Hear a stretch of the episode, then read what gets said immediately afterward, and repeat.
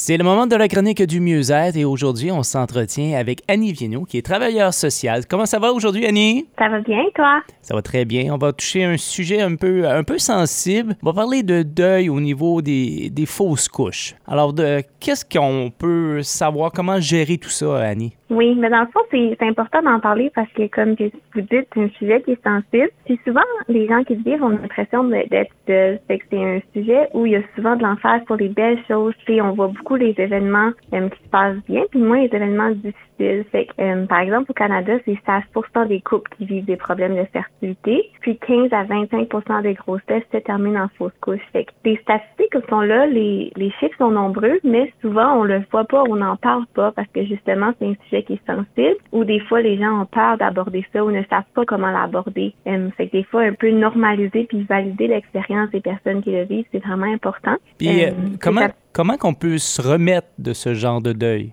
Mm-hmm. C'est sûr que de la première chose, je pense c'est à s'accorder la compréhension qu'on a besoin. Dans le sens qu'avec ce deuil-là, il y a plusieurs émotions qui vont être vécues. C'est un deuil qui est différent souvent on, pense à, à l'enfant qui a été perdu, mais cet enfant-là, il a été désiré, il a été souhaité pendant longtemps, beaucoup plus longtemps que le nombre de semaines de grossesse, par exemple. Fait que de reconnaître ces choses-là, de reconnaître à quel point ça peut être difficile, euh, que ça vient aussi parfois avec un deuil de son corps, un deuil de sa féminité ou de sa masculinité, puis de tout un peu les remaniements que ça peut faire dans le couple, je pense que la première chose, c'est vraiment de s'accorder cette compréhension-là, de s'accorder le droit que ce soit difficile parce que justement, c'est une souffrance qui peut être accompagnée de plusieurs différents deuils. Puis après ça, par rapport à cette expérience-là, je pense que c'est de, de valider ces émotions qu'on vit, c'est laisser la place qu'on a besoin à vivre ces émotions-là aussi. De pas avoir peur d'en parler, d'aller vers ces, ces, réseaux de soutien, puis de prendre le temps qu'on a besoin aussi pour se reposer, puis dans le fond pour se, se renourrir suite à une expérience comme celle-là. Tu parles de temps à prendre, il n'y a pas de temps à titrer à tout ça, hein? ça faut que ça prenne le temps que ça prenne. Oui, exactement. C'est souvent on, va se sentir coupable ou justement nous-mêmes on va se mettre certaines limites, on va se dire ah après tant de temps je devrais être correct, puis quand on a ces, ce discours-là, c'est sûr qu'on est un peu comme dans la résistance, on est moins dans l'acceptation c'est normal, c'est comme ça qu'on est tous programmés, c'est comme ça qu'on pense. Euh, mais je pense que dans ces moments-là, quand c'est difficile, c'est aussi justement d'être compréhensif envers soi-même, puis de dire, mais ben, peu importe le temps que ça prendra, je vais le prendre, puis je vais prendre soin de moi. Une fausse couche, c'est pas euh, c'est pas facile à vivre, mais souvent il y, a des couples qui en vivent plusieurs fausses couches, puis au bout de la ligne, un peu, on se sent découragé. Oui, exactement. C'est vraiment euh, quelque chose qui peut venir avec un grand sentiment de désespoir.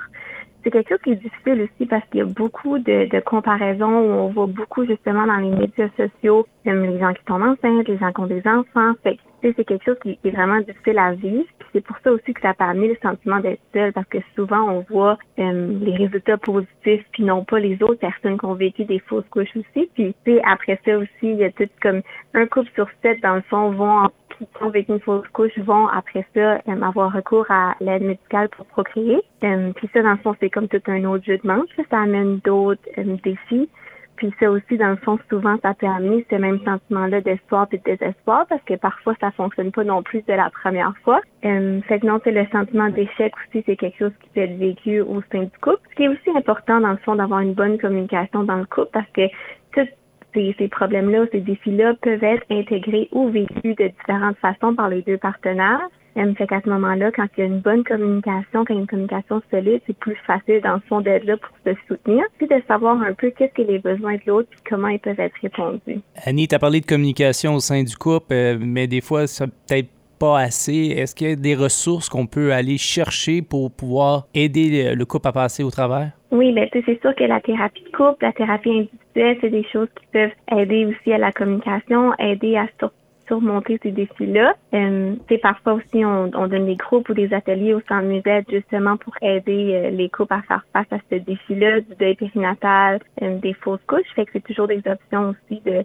de voir euh, qu'est-ce qui se trame de notre côté par rapport à ça. Justement, on a un atelier euh, le 11 mai à 6h45 chez Caféine à Batters euh, pour le cœur des parents deuil. C'est un peu, c'est comme ça qu'on a intitulé l'atelier. Puis le but, c'est comme d'avoir une session d'information, de partager Euh, c'est sûr que les gens partagent euh, selon leur, leur niveau de, de confort, euh, mais c'est ça, le but c'est de se rencontrer ensemble dans un espace de non-jugement puis d'en parler. fait que c'est le 11 mai à 7h45 chez Cafine. Si jamais les gens veulent s'inscrire, ils peuvent aller sur notre site Internet ou nous appeler. Pour les gens qui désirent plus d'informations à ce sujet, Annie, pour communiquer avec le Centre Musée, pour pouvoir avoir accès à ce genre d'aide-là, un numéro de téléphone? Eh oui, notre numéro de téléphone, c'est le 506 252 2976.